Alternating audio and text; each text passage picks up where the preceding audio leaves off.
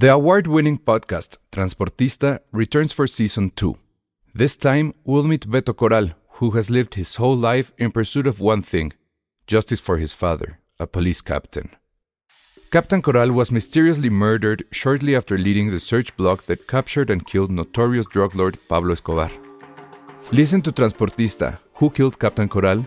Available on the iHeartRadio app, Apple Podcasts, or wherever you listen to your podcasts. Ryan Reynolds here from Mint Mobile. With the price of just about everything going up during inflation, we thought we'd bring our prices down. So to help us, we brought in a reverse auctioneer, which is apparently a thing. Mint Mobile unlimited premium wireless. Ready to get 30, 30, bit to get 30, bit to get 20, 20, 20, bit to get 20, 20, bit to get 15, 15, 15, 15 just 15 bucks a month. So, Give it a try at mintmobile.com slash switch. $45 upfront for three months plus taxes and fees. Promo rate for new customers for limited time. Unlimited more than 40 gigabytes per month. Slows. Full terms at mintmobile.com.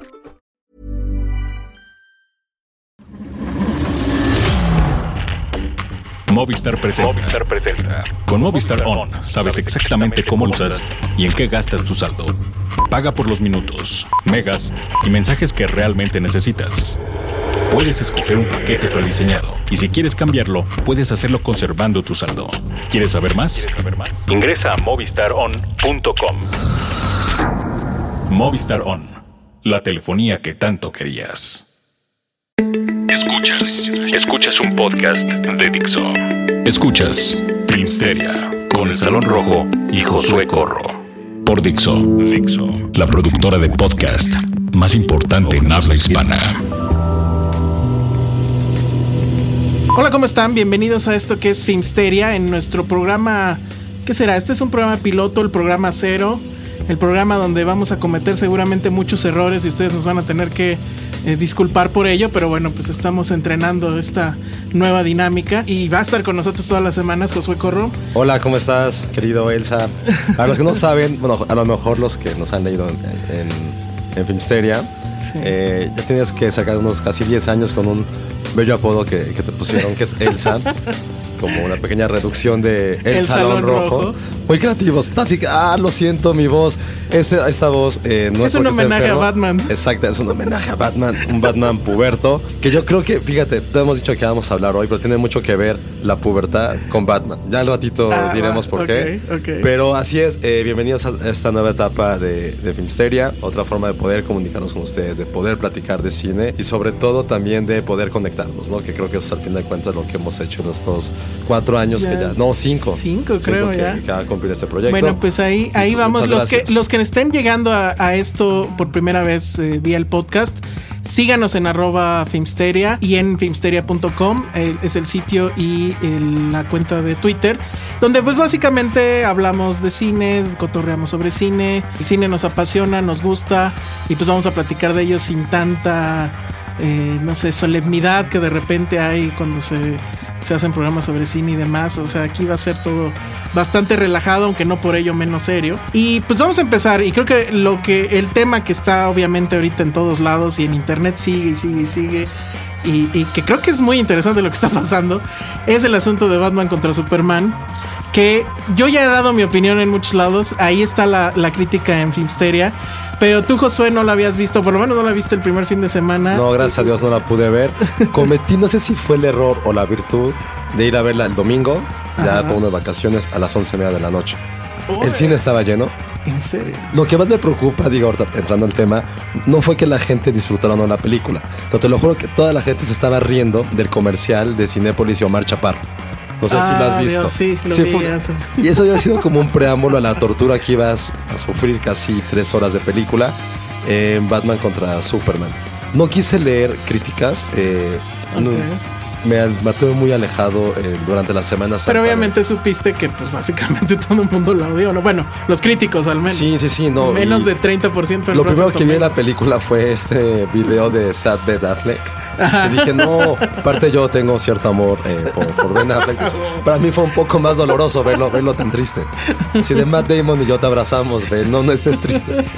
Pero sí, la, la película creo que ya es como un poco esta vorágine de superhéroes que nos han atacado desde hace casi una década verano tras verano, cinco películas, no saben qué más explotar. De- esto. de- déjenme decirles para quien no lo sepa que Josué Corro es como el abuelo Simpson cuando se trata de las películas de superhéroes. Sí. Le, le empieza a gritar al, al cielo y A la nube. ya, ajá, así de ya basta de tantas películas de superhéroes. Cuando, cuando apenas se empezó a quejar desde Avengers 1, entonces imagínense. ¿Saben que lo peor que Avengers 1 sí fui muy fan? Eh, la tengo en mi lista de Netflix. Cada vez que estoy aburrido, ¿En serio? tengo mucha chamba y necesito como de no ponerme. Escribir. Y pongo Avengers de fondo porque es vacía, no, no te, no te da nada.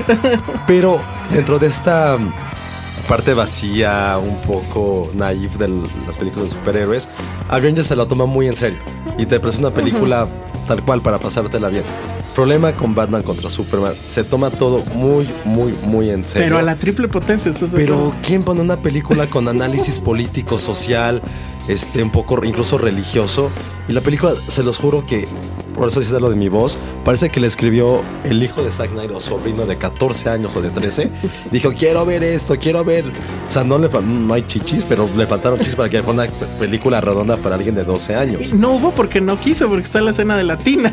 Ah, claro. No, y digo, lo único bueno que rescato es que ya hay como este emparejamiento sexual. Decir, ah, bueno, si estaba el plano nalga americano con Scarlett, aquí salen los superiores sin playera, que es como de, ah, Ah, corrección política, corrección política.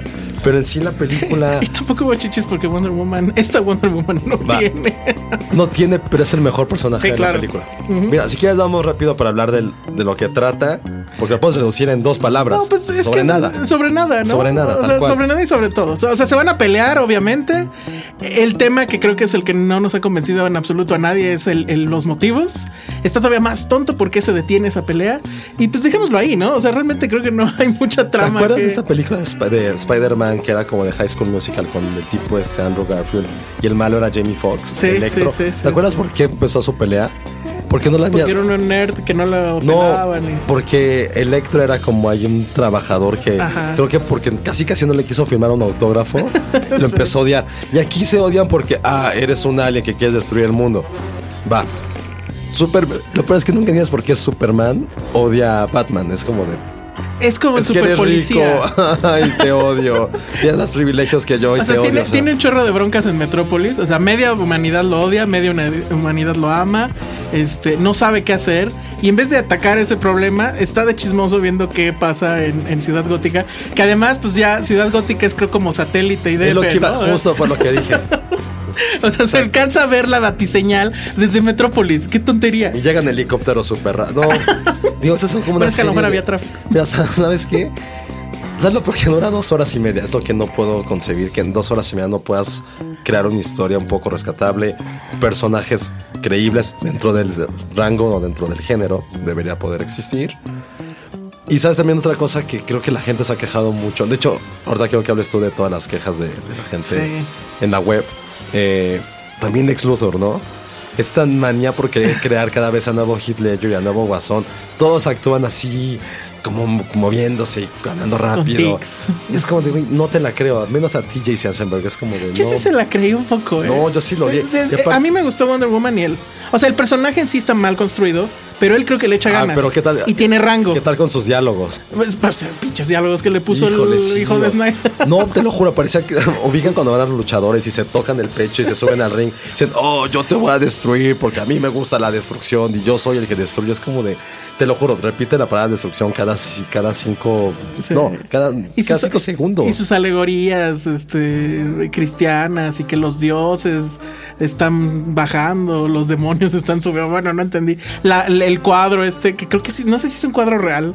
Ahí sí mi ignorancia eh, es demasiado grande, no sé. Pero sí, o sea, los diálogos son muy malos. El personaje en sí está mal escrito. Pero creo que él sí hay un esfuerzo por... ah, por lo menos sacarlo lo más posible. E insisto, creo que él sí tiene rango. Eh, Ben Affleck, a ver, hablemos de, de Ben Affleck. O sea, básicamente tiene igual que Superman dos miradas, ¿no? Exacto. Es seria y enojado. A mí, lo que sí voy a decir es que creo que este Ben Affleck es el más badass, el más, Sí, pero. híjole, el más, yo no quiero decir la palabra, una palabra altisonante, el más fregón, digo, imagino lo que quiero decir, de todos los Batmans que, que yo he visto por lo menos. Pero No, no está- El güey sí puede destruir un ejército él solo, tiene armamento, está pues no mames, ¿te crees que sepa pelear? Está altísimo. Yo no sabía que Ben Affleck Y era aparte- tan alto. Vi de 1.90. Ah, ya te enamoras. No, es que vi una tabla donde viene la, la comparativa. La vamos a, a subir a Filmsteria de todos los Batmans, que incluye al Batman Lego. Ese es el más chiquito. Batman. Lego, que es el de hecho, que es el mejor. Pero eh, eh, efectivamente, y bueno, sí lo chequé, la verdad, en el Google. Y si efectivamente Ben Affleck ¿Sabes mide también qué otra 1.92. cosa que, ¿no? que no hemos hablado que creo que sí es bastante rescatable en la película? Eh, Jeremy Irons como... Sí. ¿Sí? Me gusta que lo bulea. Es un Alfred que está buleando cada rato. Pero también, qué explotación, ¿no? O sea, se la pasa armando todo, arreglando todo y todavía le sigue sirviendo el café. O sea, ¿pero qué pensas? Ha de ganar mucho ese güey. Sí, claro, o sea, porque... Ah, pero es como el papá de ahí, sustituto, pero te, le hace todo, todo, todo. Y también así, Holly Hunter no tiene ni sentido en la película. Es un mueble. Es, que, hay que- es que no sé, o sea, en serio, creo que para ver esa película necesitaríamos dos horas y media, porque en serio, tiene Va- Vamos a tener que comernos Ah. algo del siguiente bloque para hablar de los fans, porque creo que ese es el otro gran tema de Batman contra Superman. Creo que descubrimos que hay otra beta de fans más insoportables que los de Harry Potter, y eso sí está cañón. o de Crepúsculo. O de Crepúsculo. O sea, Creo que están más intensos que los de Crepúsculo. los de Marvel. Pero bueno, ahorita, ahorita les contamos cómo va eso. Vamos a una pausa y regresamos aquí en Filmsteria. Escuchas un podcast de Dixo. De Dixo. Estamos de regreso aquí en Filmsteria y seguimos hablando de Batman contra Superman. Pero ahora vamos a hablar. O sea, bueno, cerremos nada más la crítica. O sea, la verdad es que sí es un desastre, ¿no? O sea, no sé si Avengers era, por lo menos estaba más divertida. Avengers 2 sí es una porquería. Probablemente sí, es peor que esta. Pero en realidad no hay mucho que rescatar, ¿no? Creo que el mayor problema es la expectativa, expectativa que había, ¿no? Es como el partido que todos quisimos ver en final de Champions, Barcelona contra Real Madrid, y el partido es aburridísimo 0-0 y a penales. Y, y llevas 50 minutos viendo y no Pues pasa que nada. es eso, ¿no? Que, que aparte de la expectativa que había de esos dos mitos de la cultura pop, Sí. que un director tan malo, que ha demostrado que es malo dirigiendo películas de cómics, Mi expectativa dado- en ese sentido por eso no era tan le hayan dado este, este rol y cumplió por lo menos en que saber que una película que no tiene sentido, que parece que solamente fue ahí para que toda la gente supiera que va a haber una Liga de la Justicia. Y es como, siento que fue como algo tramposo. Es un, es un teaser de algo que va a venir en algún momento. Pero creo que esa es justo la, la táctica que usa Marvel en todas sus películas últimamente. Es como la novia es- que es increíble contigo, te casas, de repente, pues, así, ya te está ahí como castigando todo el tiempo. Es como, de, "Güey, no, no era así, ¿qué, qué pasó? Creo que esa es la gran molestia, saber que pusieron a dos eh, mitos de la cultura pop otra vez y los redujeron a ser simplemente hay como dos peones que solamente Dos sirven. niños chillones por su Sí, mamá. aparte. Ah, no, no, no hay que spoilerarla tanto, pero creo que todo el mundo Ah, lo ve en redes. pero, ya, pero- pero sí, fue, fue una gran decepción. Yo, yo que no esperaba nada de la película, salí como un poco de malas. Saber que me tomaron el pelo, me, me engañaron. Me dieron ahí, como dije mi mamá, gato por liebre. Entonces creo que. Ya, qué lástima. Digo, tampoco esperábamos más. No, yo no esperaba nada de, de Snyder. La verdad sí estaba emocionado en el momento que empezó. Dije, bueno, a ver si ahora sí. Y no, o sea, ya a la media hora dije esto, ya. Así de ya, va". Batman, güey, cómprate otro coche. Ese Superman ya, güey. Vete a tu. Eso está bien chafa, porque yo pensé que cuando destruye el coche, pues iba a regresar caminando a la baticueva. Y no, sí funciona el coche todavía, a pesar de que ya le quitó media toldo. Ya, no qué- aburrido, Pero bueno, entonces, nada más platicar, ¿cómo, ¿qué tal has visto a la, fani- a la faniza, a la a fanboyiza más bien? Que básicamente su argumento es, no importa lo que diga la crítica, los críticos me han decepcionado porque la película es buena y además está ganando muchísimo dinero. Es como el argumento absurdo del universo, ¿no? Eh, lo- No sé quién lo decía de un crítico gringo, que eso es el equivalente a decir que este pues el azúcar ganó, porque a pesar de que los dentistas te dicen que no comas azúcar, pues hay un chorro de, de caries, ¿no? Entonces, entonces, no, los dentistas perdieron. Entonces, bueno, es lo mismo, ¿no? Pero eh, el, el asunto también es cómo es que han sal- salido productores de la película por todos lados, ¿no? Ah, o sea, sí, están todos sí, bien sí. contentos de que ay, está ganando no sé cuántos millones y no sé qué. Así, güey, ¿a ti qué te toca? Al contrario, ya le perdiste ciento y tantos pesos y te fuiste al IMAX, que por cierto no vale la pena en absoluto, ni el IMAX ni, Ni el pal- 3D, solo las ni- palomitas. solo las palomitas. Y eso porfa no las pidan de caramelo. Y este, No, porque el azúcar gana a todos modos. Exacto, vuelve a ganar el azúcar. Entonces, este, están, están muy locos, estaban eh, diciendo no, este, el, el indicador que es- está bueno es el del IMDB, que el IMDB es así como el último refugio del nerd, ¿no? O sea, cuando Rotten Tomatoes no está de su lado, saben que se pueden ir a IMDB y ahí siempre a años estar. que no me tocó la película número uno ahora. ¿Cuál será? No tengo idea. Igual ahorita vamos a vamos a buscar. Lo tema que yo me quedé que fue Shawshank Redemption. Sí, yo me acuerdo. Pero yo me acuerdo mucho de esa historia. Eso, corría el año 2008. este, y el problema fueron los fanboys otra vez, los fanboys de Batman. Batman en ese momento, Dark Knight, Ah, estaba bueno, en número claro. 3 o 4. Sí. Entonces, para que se convirtiera en número uno, empezaron a calificar mal al padrino. Que el padrino en. IMDB en esa época era la número uno. ¿Qué pasó? Calificaron mal al padrino, Dark Knight no subió. Y la que Y era la número terminó 2. solamente es Shawshank Redemption. Exactamente. No, bueno. Eso sí me acuerdo mucho de Lo esa que no historia. sé es en dónde IMDb se ve cuál es en el top 250. O sea, bueno, a ver, ahorita. Ay, el ahorita ñoñazo del. IMDb, aquí está, ¿eh? No manches. Pero, ya sabes que no sé cuáles son los peores fanboys que, que hemos podido topar en nuestra. Híjole, estos rankean carrera. muy duro. O sea, están, ya quedamos. Los de Tarantino ya también. Yo, yo era un gran fanboy de Tarantino, lo he de admitir. Pero, híjole, a últimas fechas sí es así como ya, Tarantino es todo.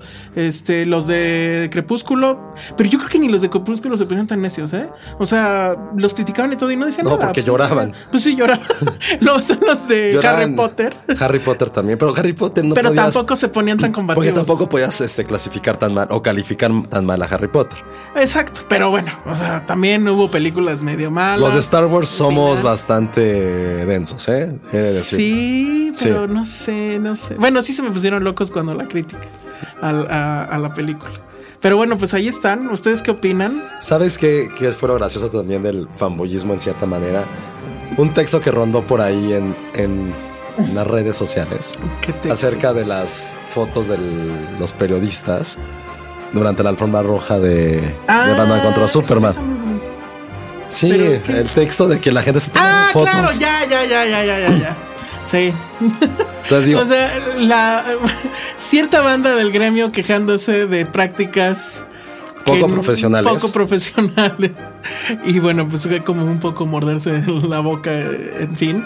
Pero bueno, eh, las funciones de prensa, lo platicamos eh, eh, también en otros lugares. La función de prensa de Batman contra Superman, pues bueno, estuvo llena de fanboys. O sea, gente que nunca ves en las funciones de prensa, etcétera, estaban ahí. Yo ya no fui a la alfombra roja, pero no quiero. No quiero ni averiguar cómo habrá estado eso. sí, ge- gente de, de la revista en la que en la que trabajo sí pueden ir que sí fue así un relajo como la escena en la que está Superman que llega a Ciudad Juárez y salva una niña Ah, claro. en medio de la Así producción de James Bond. sí, sí, sí. O sea, parecía que en la producción de James Bond de Spectre ido a Ciudad Juárez y llegó ahí Batman y pero en Superman y todo el mundo lo abrazaba y lo tocaba y era un dios. Creo que es de las escenas más ridículas e innecesarias y con mayor este estereotipo mexicano que puede existir en el universo. Si hablan de Día del Muerto, Día de los Muertos, eh, con sombrero. No, y es que además todos sí. somos sombrerudos, bigotudos. faltó que pasara ahí Speedy González, te lo juro, para tener así la mejor escena de. Pero bueno, del mundo. así estuvo la. A lo mejor no estaban tan equivocados porque así estuvo la alfombra roja. Y los que más adoraban a, a- a los actores, pues eran justamente el gremio. El mismo gremio que saca de repente textos estos de. No, De- no tomen selfies. no, exactamente. A mí me enseñaron en la escuela que no hay que tomar selfies. Muy bien. Pero bueno, pues ahí vamos a dejarlo porque ya es darle demasiado tema. Seguramente va a seguir y, y- lo interesante va a ver qué, qué va a pasar. Vas a ver saber qué va a pasar con eh, la lana, porque al final sí ha ganado mucha lana, pero la película, si le sumas lo de marketing, fácil ya lleva 400, o sea, fue, costó 400 mil, eh, 400 Millones. millones de dólares y tendría que recaudar 800 más o menos para salir ¿eh? tablas. ¿Quién sabe? Porque se habla mucho del drop que tuvo de viernes a sábado, que fue muy grande, que ese fue otro récord roto, el, el drop de, de público más eh, fuerte que hubo en, en- en- de un viernes a un sábado en películas de superhéroes, etcétera. Pero bueno, quién sabe. Aquí en México le está yendo súper ¿Sabes bien, le sigue ¿Sabes- yendo súper bien. que entonces, estoy como un poco odiando. Creo que el verano ya casi casi empieza en febrero. Sí, claro. Y, y bueno, y para tu pesar, este año fácil, bueno, ya van dos y faltan como tres más de superhéroes. ¿Cuál, cuál fue la Deadpool. primera? Deadpool no es de Que superhéroes. si la, si la amaste. Deadpool, Deadpool no es de superhéroes. Es como Judd Apatow haciendo una película de un güey con poderes extraordinarios. Así no es de superhéroes. Ok, Deadpool, X-Men, este. X-Men, X-Men para que os la ha hecho muy bien. Así sí soy Civil fan. War. eh, Esa no se me antoja. Esta, y creo que me falta una, pero no me acuerdo cuál. Pero bueno, está lleno y si el verano ya empezó de mucho antes, está bien. Lo siento por las 400 películas mexicanas que no se han podido estrenar. Y que no se iban a estrenar de todos modos. Aunque no hubiera superhéroes, no se iban a estrenar, por Dios. Se iban a estrenar, ya si iba alguien o no, pues eso ya es otro rollo. Pero bueno, vamos a, vamos a hacer la, la pausa de una vez para tener más tiempo de sobra para hablar de series. Eh, de lo que hemos visto y pues hablar a lo mejor de los dos eh, estrenos nacionales, que en realidad no los hemos visto, pero resulta que este fin de semana, si ustedes ya estaban hartos de Batman contra Superman, no se preocupen, este fin de semana se estrena la nueva película de Derbez por un lado y la nueva película de Omar Chaparro por el otro, es decir, quieres estar contagiado de sífilis o de gonorrea, está muy padre esto, pero bueno, regresamos. Regresamos en pocos segundos. Lixo, Lixo, Filmsteria.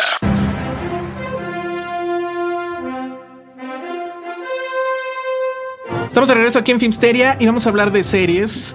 ¿Tú, Josué, estás de acuerdo con esto de que las series son el nuevo cine? No.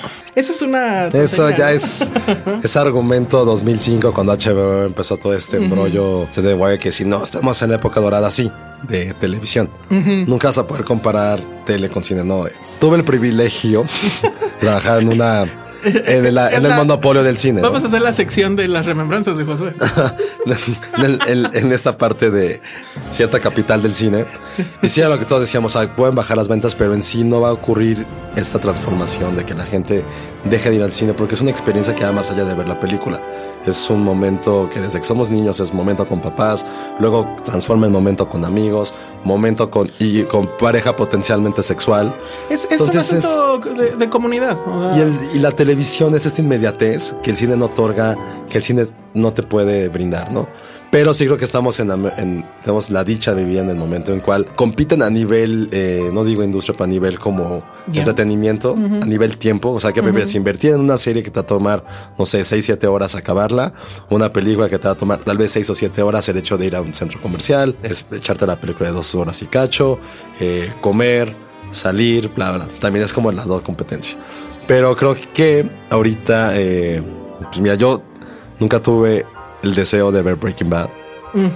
Ni tampoco Mad Men, lo estoy admitiendo, no me duele de hecho, pero sí me acuerdo que cuando esas dos series estuvieron en su punto álgido, en su cumbre, todo el mundo hablaba de eso, mucho más de lo que estaba ocurriendo en cine. Entonces creo que ese, para mí me acuerdo que ese momento fue como dije, neta es un orgullo vivir, un privilegio vivir en, esta, en esta época. ya, suena bien ñoño ya, pues va a ser discurso del Oscar, o sea, me siento un poco mal de, que lo dije en, serio, lo dije en serio. ¿Se imagina usted su vida antes de Netflix? O sea, nosotros somos esa generación que pudo vivir antes de Internet y antes de Netflix, pero yo ya no lo imagino mi vida en serio sin, Netflix o sin los torrents. Es lo que te iba a decir, ¿qué pasa?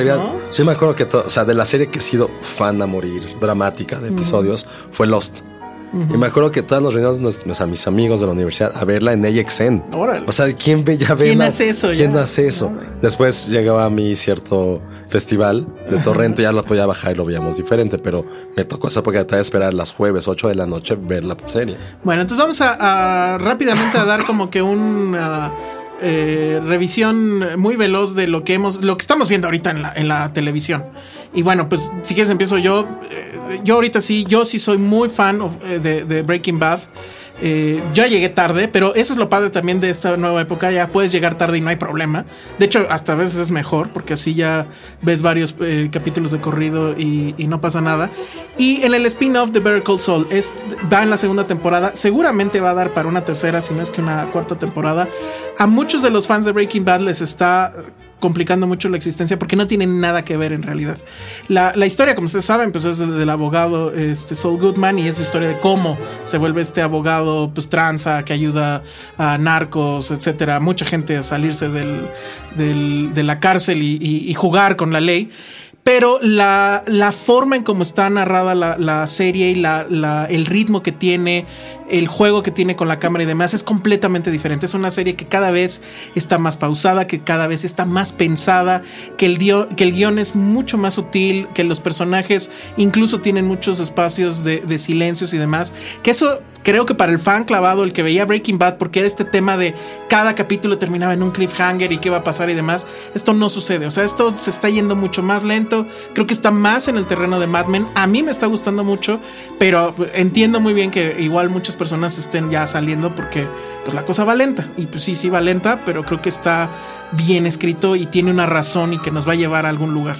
Entonces, este, bueno, pues ahí va a ver Call Saul a diferencia de otras de Netflix. Esta sí es de a capítulo por semana, porque se pasa primero en tele, luego se ve en Netflix. Entonces, igual se pueden esperar a que estén ya todos los capítulos o pues religiosamente. Yo no puedo vivir martes. con eso, ¿eh? Ya, Ya no puedes con eso. No, o sea, las series que ahorita estoy como muy, muy clavado de The Walking Dead, y neta es esperar una Ah, semana. sí. Porque ahí sí es esta misma fórmula de cliffhanger, capítulo con capítulo. Justo este fin de semana es el capítulo final de la temporada. Va a durar hora y media. Es el, por fin veremos a Negan, que es como el mayor villano de la, de- del cómic, aparecer. Y sí va a estar rudísimo, rudísimo este final. Creo que tenía mucho tiempo que en una serie, o sea, digo, es que sabes que Game of Thrones es así, ¿no? Sabes que siempre va a haber como ese episodio en el que la gente muere. en, en lo interesante que ha pasado mucho con The Walking Dead es que no, ya no está haciendo final cómic. Ya se está Eso- yendo por. entonces es como lado. que yo que al principio empecé a leerlo, pero dije, no, si ya me clavé con la serie, no quiero saber lo que va a pasar. No me quiero auto-spoilerear. Suerte que ya tengo ahí amigos que son demasiado clavados con el cómic y te lo juro, son... Eso es algo muy bueno de esta época, que ya hay un análisis escena por escena casi casi de todo lo que está ocurriendo. Sí, bueno, surge este nuevo género, ¿no? Que es el de la revisión del capítulo. ¿cómo Ah, claro, Del- como toda la parte de los recaps. Del eh, recap, ajá. esta Que se vuelve de- casi casi un género periodístico ya per se, ¿no? de estar con el celular al mismo tiempo que las series, todo eso. Yo ahorita sí soy muy fan de Walking Dead, ya cuando se acabe, no sé qué voy a hacer en dos semanas, porque va a empezar por fin la nueva temporada de, De Game of Thrones. Game of Thrones. Que no sé cómo alguien tan nerd como tú. Gracias. Que en serio, su, su casa parece como la juguetería de en- cuando entra Kevin. No, sí, un poco. Sí, me iba a decir Duncan's, la de, la de mi pobre angelito 2, cuando entra a Nueva York. Ah. Este, así es tu casa. No entiendo cómo no puedes ser fan de una serie que involucra. Chichis y dragones. Eso es lo de menos. O sea, es. Hay muerte, sangre, sí, dragones, pude, chichis. no pude, entiendo no cómo pude. no. Tal vez le dé una segunda oportunidad en algún momento, pero te juro que no pude. Y no pude en gran medida por los fans, hablando de fans. Sí. Porque había fans Híjole, muy, sí, ¿eh? muy castrantes que decían, y con esa frase fue con la que perdí el 90% del interés, que Game of Thrones eran clases de política. Y así, ah, por Dios. Entonces ahí fue cuando dije, no. Y, y vi el primer capítulo y ya después de eso dije, no, no puede ser. O sea, No, pero sí hay que darle una segunda oportunidad. pues sí, probablemente. Pero no creo que me vaya a enganchar, ¿eh? O sea, yo creo que la igual la llego a ver en algún momento de la vida, pues como para dar check, pero no sé. Pero a ver, ¿cómo va? No, eso yo creo que merece un capítulo aparte Ah, ok, hablar va. de esta gran serie que ha revolucionado la televisión. Ahí está, estoy comenzando mi segundo fanboyismo de la vida, que sí es con, con Game of Thrones Dante. Sí es como, sí es un ritual verlo el domingo, ¿eh? sí es ya Ok. ocupar mis domingos de durante tres meses, durante el verano, primavera, para saber que es mi noche de Game of Thrones. Mi noche que sé que voy a sufrir, en que después voy a estar viendo los recaps ahí que hacen en Estados Unidos de estos también, que duran casi como 40 minutos. Y sé no, que, bueno, o sea, que- dura lo que el capítulo. y sé que el lunes voy a llegar con la gente de mi oficina a Ah, bueno, platicar claro. de Game of Es como, Eso ah, sí, bien. la junta semanal. Bueno, ya, platiquemos de Game of Thrones. Entonces creo que se ha vuelto como una.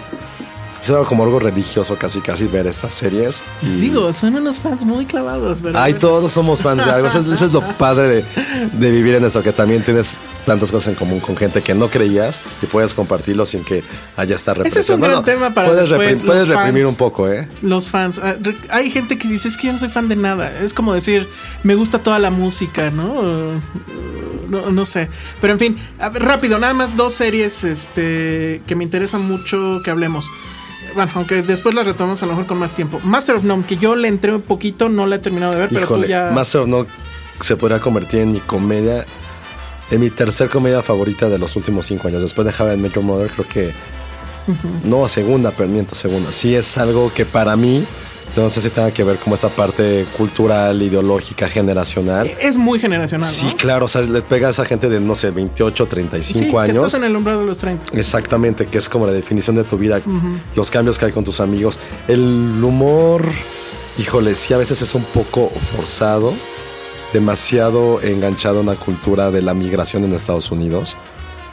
Pero Porque así Sansari siempre está hablando así de sus padres, de que si es hindú, de que si es hindú norteamericano, indoamericano, perdón, eh, las oportunidades que hay. Entonces creo que eso es demasiado...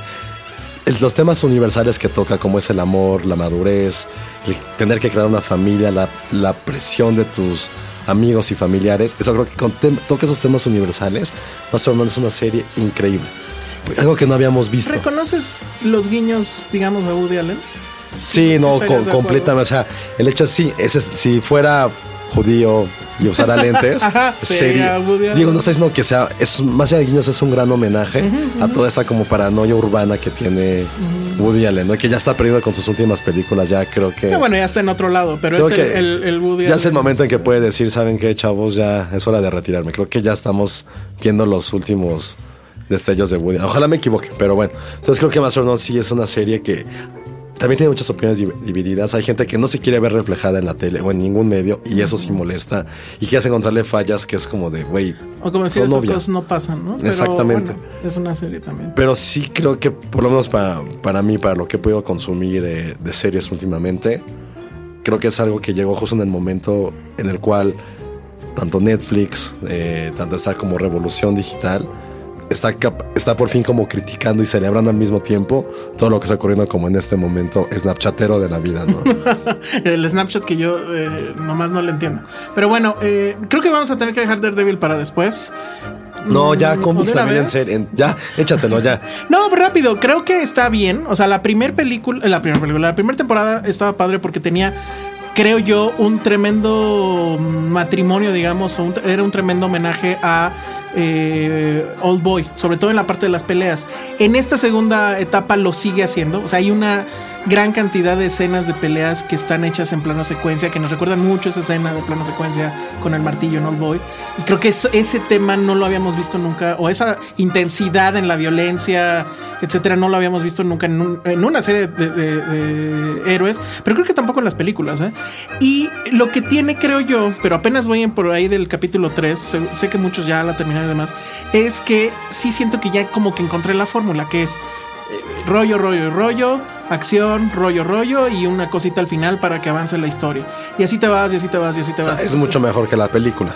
No, bueno, es tremendamente mejor que la película. Ah, Sí se ve que en la segunda ya van a otra cosa. Me gustó mucho la primera Fizz, que es el Kingpin, que era este Vincent D'Onofrio, que pues bueno, Vincent D'Onofrio creo que nunca ha tenido, ha tenido muy malas películas, pero él como actor creo que siempre lo hace increíble. En esta no sé si va a regresar o no, yo supongo que lo van a regresar a lo mejor para la tercera. El tema es que ahorita está eh, Punisher, no recuerdo el nombre del actor, es un buen Punisher. Mm, No sé si me queda debiendo un poco al segundo Punisher que hubo por ahí de esta película que nunca llegó al cine, que eran por ultraviolenta. Entonces, bueno, pero pues básicamente en resumen ahí está. Seguramente cuando termine de verla, pues ya les platicamos. Me hablaste en chino, no sé qué es Daredevil, no sé quién es Punisher, así como de bla, bla, Ah, bla, por bla, favor, bla, sí sabes bla, quién bla, es. Punisher. Punisher ¿Viste no sé la qué. película de. No me acuerdo cómo se llamaba. ¿La de Nicolas Pero bueno, Cage? te- No. ¿En una moto? Salía. No, ese es este. Ghost Rider. no, y ese ojalá no regrese. una calavera, ¿no? No, eso es en la cara. O sea, sí, en el pecho, pero el, el Ghost Rider es una calavera, literal. Pero bueno, luego te damos clases de cómics. Nos tenemos que ir, ya se nos acabó el tiempo. Lástima, ya no hablamos de Derbez y de Omar Chaparro. Híjoles, ¿qué, ¿qué puedes decir de eso? que nos están rodeando, porque en la de Derbez, pues está el papá, pero en la de Omar Chaparro está la hija. O sea, es. Oh, no, ya la- esa, esa mafia. Bueno, nos tenemos que ir, lo hablamos después. Muchas gracias por estar aquí con nosotros en nuestro programa piloto de Filmsteria, que para no variar, creo que se nos pasó un poco el tiempo, pero bueno, pues estamos aprendiendo en esto. Y pues gracias, Josué. Gracias a todos por escucharnos. Nos, nos oímos la próxima semana. Tus redes sociales. Eh, arroba Josué-corro. Intentaré, me daré la tarea de ver un capítulo de Daredevil. Primera temporada, ve los tres primeros. Si los tres primeros no. no, no, no voy a poder hacerlo. Dije uno. O sea, Ah, tampoco bueno, ve el tres. Sí, como te digo, mejor ve toda la primera temporada de Game of Thrones. No, lo vas a hacer. no, bueno, pero por lo menos sí vería eh, más de un capítulo, si no, qué chiste. Pero bueno, muy bien. Mi nombre es Alejandro Alemán, arroba el Salón Rojo. Y síganos en arroba Filmsteria. Nos escuchamos la próxima semana. Gracias. Adiós. Dixo presentó Filmsteria con el Salón Rojo y Josué Corro. If you thought the only way to get a more defined jawline with natural looking results was through surgery, think again. Juvederm Volux XC is a non surgical injectable gel filler that improves moderate to severe loss of jawline definition and can help you achieve natural looking results with little downtime. Even better, this improved definition lasts up to one year with optimal treatment. No maintenance required. Improve jawline definition for a smooth, sculpted look with Juvederm Volux XC. For important safety information and to find a licensed specialist, visit juvederm.com. That's J U V E D E R M.com. Not for people with severe allergic reactions, allergies to lidocaine, or the proteins used in Juvederm. Common side effects include injection site redness, swelling, pain, tenderness, firmness, lumps, bumps, bruising, discoloration, or itching. There's a risk of unintentional injection into a blood vessel, which can cause vision abnormalities, blindness, stroke, temporary scabs, or scarring. Talk to a licensed specialist to find out if it's right for you.